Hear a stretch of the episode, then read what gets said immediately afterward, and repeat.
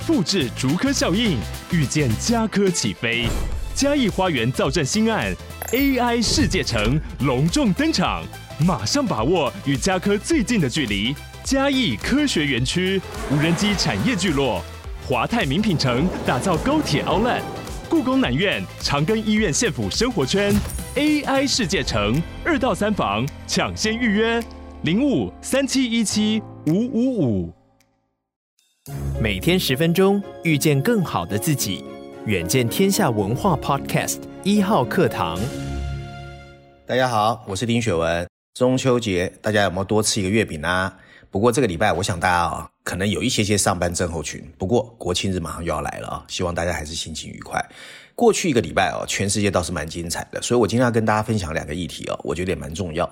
首先第一个呢，我不知道可能很多人听到了，欧盟跟中国之间也互开枪了哦，有关电动车的这个反垄断调查。那另外呢，还有就是全球的资本市场最近也有一些新的变化啊，所以今天我们来看看这两个跟财经或者是产业有关的这个讯息。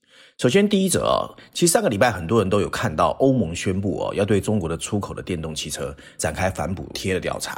那中国商务部发言人当然马上就强烈表达不满了啊。不过事情还没有结束哦，九月二十号，法国跟着公布新的电动车购买的奖励规定啊，会对符合电动车购买奖励规定的车款提供五千。千到七千欧元的现金补贴哦，嚯嚯，十几万呢，快二十万哦。但确定已经把中国制造电动车排除在外，就针对中国的。不过这就把德国逼急了哦。九月二十五号，德国的联邦交通部长哦，Wolker Wissing 哦，明确表达反对。他认为呢，这种孤立主义会引发一连串的连锁反应，甚至会害德国的经济受伤哦。唉，这个世界哦，中美对峙，方兴未艾，欧洲又主动和中国挑起这场可能的贸易大火。难道欧盟执委会真的想在这个分崩离析的全球贸易再点一把火吗？我们看国际媒体怎么说。外交杂志啊，外交杂志，我为什么选它？因为跟政经有关嘛。它的标题写的是欧盟冒着跟中国就电动车展开贸易战的风险开枪。南华早报新加坡的啊，他写的是欧洲汽车制造商在电动车轮上面睡着了，讽刺啊。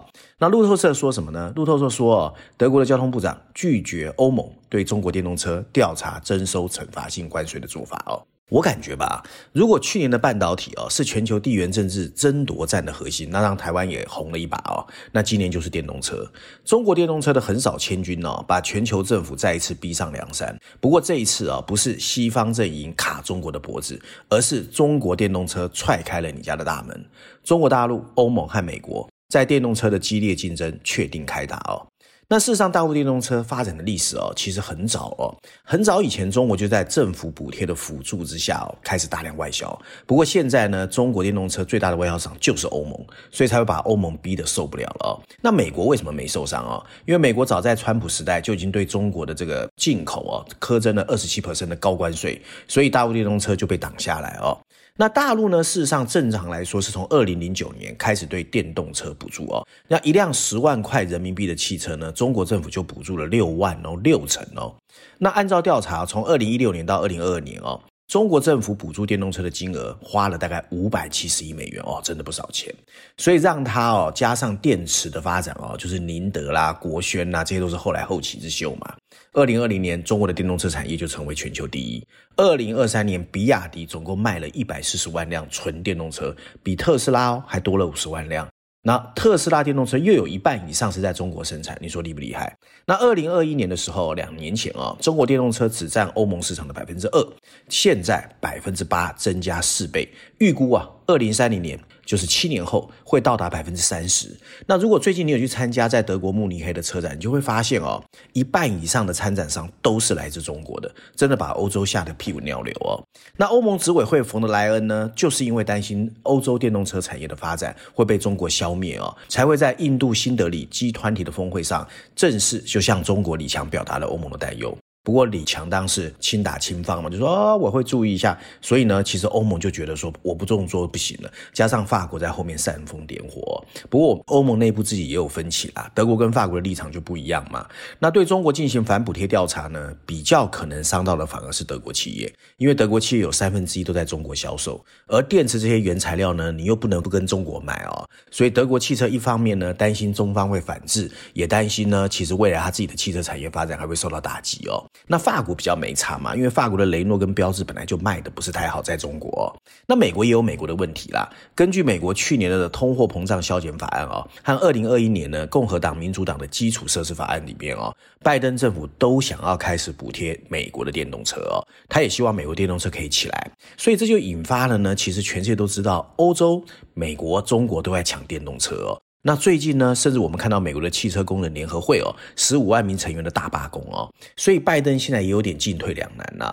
这场下个世代的产业大战哦，看起来箭在弦上。那当然，目前中国大陆是稍微领先的。不过我要提醒的就是，台湾有不少供应链哦，其实是跟中国的电动车产业有关哦。所以在这种欧洲跟中国开始打，美国又欲罢不能，而且大罢工的情况之下哦，其实台湾的跟电动车产业有关的供应链也要稍微有一些破局之道哦。那今天第二个议题呢，我觉得很有意思哦。就今年呢，第一个公开发行的市场呢，虽然哦，就是我们所谓的股票市场哦，虽然看起来还是苦苦挣扎哦，不过随着美国政府有可能面临关门哦，IPO 的活动还可能会雪上加霜。你譬如说九月份其实有两个全世界注意的 IPO 哦，那在之前有十八个月是干涸期哦。首先呢，就是九月二十号挂牌的晶片设计公司 Arm 哈，还有第二天挂牌的上市公司 Instacart 哦，它是一个线上杂货的配送服务平台哦，挂牌之后。后呢，第一天还可以啊，都上涨，然后接着就开始下挫哦。所以《华尔街日报》甚至公开报道，散户投资人已经开始在撤离这些所谓的公开市场哦。那我们要怎么解读这个现象？我们应该怎么看待全球资本市场在全世界分崩离析的地缘政治紧张之下会有什么变化啊？首先，我们看一看《经济学》有一篇文章，它的标题写的是哦，On 和 Instacart 哦。对即将到来的 IPO 浪潮的象征意义到底是什么？它其实是告诉我们，其实公开市场真的有一些实质的变化。伦敦金融时报的标题写的是科技股上市的窗户确实已经打开，不过打开的不够哦。那路透社的标题写的则是 On 股价延续跌势哦。所以代表说，上市之后的情况都不是太好。那事实上，全球股票市场整体的市值哦，最近四个月哦，跌破了一百兆美元。可能很多人现在听到我说一百兆美元不是太有概念哦。可是，一百兆美元以全球股市的总市值来说，其实是跌破了一个关卡哦。那当主要原因是因为美国利率居高不下，而且听说还要升息嘛。因为这一次鲍尔其实是有点鹰派的语调，还有中国大陆的前景又不明确。那事实上，这一次。在过去三四个月的大跌，除了科技公司之外啊，精品哦，或者说奢侈品集团跌得最凶哦。那为什么奢侈品品牌会跌最凶？中国市场的需求哦。那市值在一千亿美元以上的上市公司之中哦，所谓的奢侈品品牌跌最凶的就是 LV 哦，跌了两成以上；Dior 跌了两成以上；爱马仕叫 Hermes 跌了百分之十八点七，都跌很凶。那奢侈品品牌大跌的主要原因，就中国大陆市场的经济充满不确定性，还有失业率过高，还有房地产市场停滞哦。OECD 经合组织呢，在这个月也调降了中国大陆的经济成长预测哦。今年呢，预估成长是百分之五点一，明年更低百分之四点六。理由就是说，中国大陆已经丧失动能。OECD 也把欧元区的经济成长率预估下修零点三个百分点到百分之零点六哦。所以欧元区很多人担心有停滞性通货膨胀。那中国和欧洲都不好，那当然奢侈品就会受到冲击哦。那另外呢，全球现在看起来高利率已经短时间之内很难降息，所以呢，美国十年期公债殖利率飙到百分之四点五左右，是。二零零七年十月以来的最高水准哦，所以前面讲的这些因素，就是最近股票市场表现不好的一个主要因素哦，甚至包括荷兰的晶片制造商 ASML，这台湾人都很熟哦，因为是台积电的光刻机嘛哦，从七月底到本月二十六，股价跌了两成以上，那当然就会有人说台积电有可能会受到牵连哦，因为台积电的库存呐、啊，或者是需求都比预期来的低，那资金紧缩呢，不但逼得全球的经济雨水不足，也让很多的资本家、创业者甚至政府部门。一个头两个大哦，就像美国联准会主席鲍尔在杰克森霍尔说的哦，现在的全球经济情况就好像在乌云中靠着星光导航哦，所以我们大家只能摸着石头过河。疫情爆发、乌俄战争、通货膨胀、全球升息、气候变迁，这些什么黑天鹅、灰犀牛都一直在出现，所以人性和货币已经不知不觉走到另外一个极端哦。当货币宽松的时候，哇，钱怎么花都花不完，然后那个估值高的吓死人哦。可是当流动性收紧，资本寒冬开始，金融机构还有所谓的 VC Venture Capital 开始缩手，各种保守、谨慎、恐惧的情绪就开始传递，最后总算蔓延到整个 IPO 链条。所以这一次哦，包括 On 跟 Instacart，它的高估值会被下杀，其实是起来有致的哦。也因此，我们看见哦，经过十八个月的干涸，好不容易迎来的这两家大家在注目的 IPO，为什么表现不如预期？我反而觉得哦。这种蜜月期的狂涨不见了，不是坏事，因为代表大家比较务实了嘛。股票本来就有涨有跌嘛，所以他们其实挂牌之后都只有一天行情就开始下跌哦。那现在的公开市场哦，机构投资人也变得比较聪明了啦。过往那种你只靠口沫横飞啦、说故事募资的方法，现在很难反映在股价上。这个哦，我们在台湾如果有在关注 Gogoro 挂牌，你就知道挂牌的时候最高到十四块美金呢，现在只有两块五美金哦，所以代表你只会烧钱不会赚钱是不可以的哦。那怎么在营运上精益求精，创造获利才是最重要的。你企业嘛，你总是要脚踏实地对股东负责。低利率时代那种击鼓传花的忽悠模式真的行不通了。所以九月份 ON 和 Instacart 的整个 IPO 运作，我觉得我们还是应该比较用正面去看待啊。不管是寻求像 Alphabet、Apple 或 NVIDIA，甚至 Pepsi 这种策略投资人的认同，或者是接受估值啊。能够对砍再挂牌哦，譬如 Instacart 的估值砍了一半呢，甚至不要再打肿脸充胖子去狂追什么蜜月期哦，我觉得这都是比较务实的做法，因为现在的时空环境真的不一样了啦，这也才是公开市场应该最正常的模样。当然了。这也是继地缘政治、通货膨胀之后啊，在金融市场的另外一个大反转。其实无论是台湾的新创圈、企业界，甚至政府单位，我们也要与时俱进哦，绝对不要后知后觉。现在不是说你透过 PR 拍照很 happy 的比 V 拍照，然后每一个新创公司就会飞上天哦。如果全世界，尤其美国都开始不一样，那台湾的新创圈、创投跟政府的思维也要稍微做点改变哦。台湾现在比较需要是一个懂得整合坐庄的政府，因为这是一个新一波的全球竞争哦。台积电不会永远有发不完的股利，它也有它的这个业绩压力嘛。那你天天选举，再多选举也选不出我们要的战斗内阁。我觉得政府应该做的是做好整合的角色，助力产业哦。那企业应该追求永续经营，那创投跟新创你要追求你有策略、有战略，而且一。一定会赚钱哦。那台湾产业的勤勤恳恳本就广为人知，不过怎么加强资本运作的巧妙杠杆，一直做的不是太好哦。所以全球资金紧缩，到底台湾产业是福是祸，就要看我们够不够 smart 去应对它哦。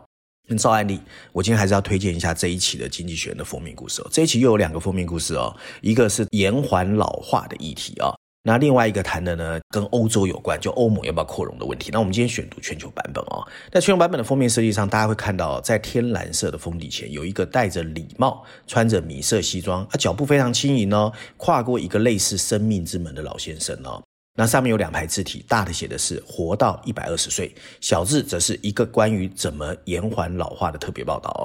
那对了，长生不老一直是很多人的渴望跟梦想嘛。从古到今，从秦始皇到西方的英国女王伊丽莎白一世，都是。想尽方设法要找到长生不老的方式哦。那当以前呐、医学科技没那么进步，其实看起来都是在做梦哦。